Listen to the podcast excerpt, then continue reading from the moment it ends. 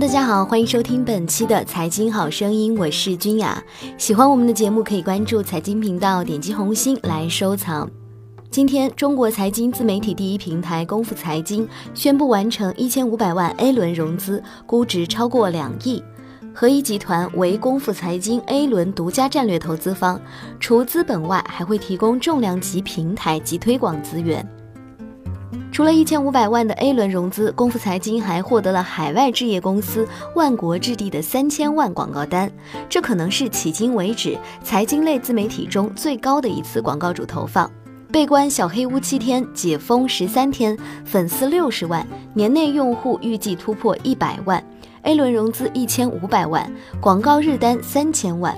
估值超两亿，经历封号风波，用户、投资方、广告主依然停留在功夫财经的身边，原因究竟是什么？面对种种猜测呢？去年十一月十一日，由王牧迪、匡兰联合创始的财经短视频脱口秀《功夫财经》上线，邀请马光远、王福重、李大霄等知名的经济学家轮流解读财经热点。公众号每天推送五分钟短视频和一千字左右的文章。今年二月份，功夫财经完成了八位数的 A 轮融资，估值六千万。A 轮由三方领投：中科招商、二十一基金、深圳天安数码城集团。四月二十六号，疑因为一篇文章言论过激，功夫财经被关小黑屋七天，直到五月四号才恢复推送。从解封到现在，只过去了短短十三天。被问到这段经历，联合创始人王牧迪坦诚地说：“我知道这个话题躲不开。”网络的言论和尺度和电视传统媒体的尺度是不一样的。之前所谓封号的风波是这样的：一些文章尺度过了就被关了七天小黑屋，后来就出来了。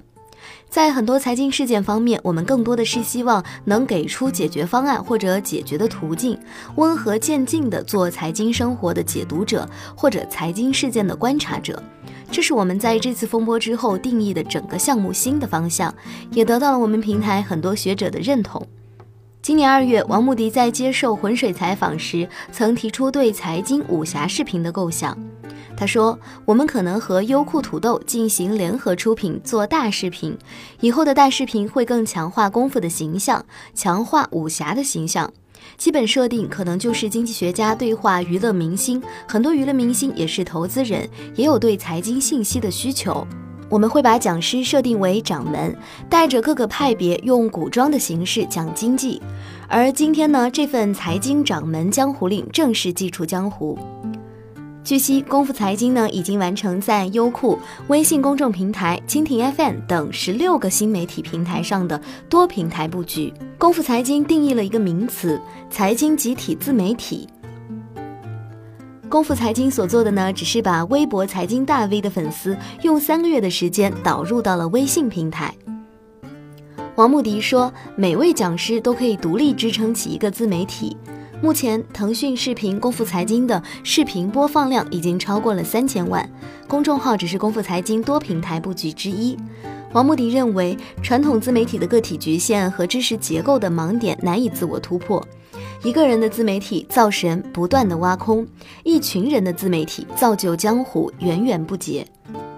好了，以上就是今天财经好声音的全部内容，感谢各位的收听，我是君雅，我们下期节目不见不散。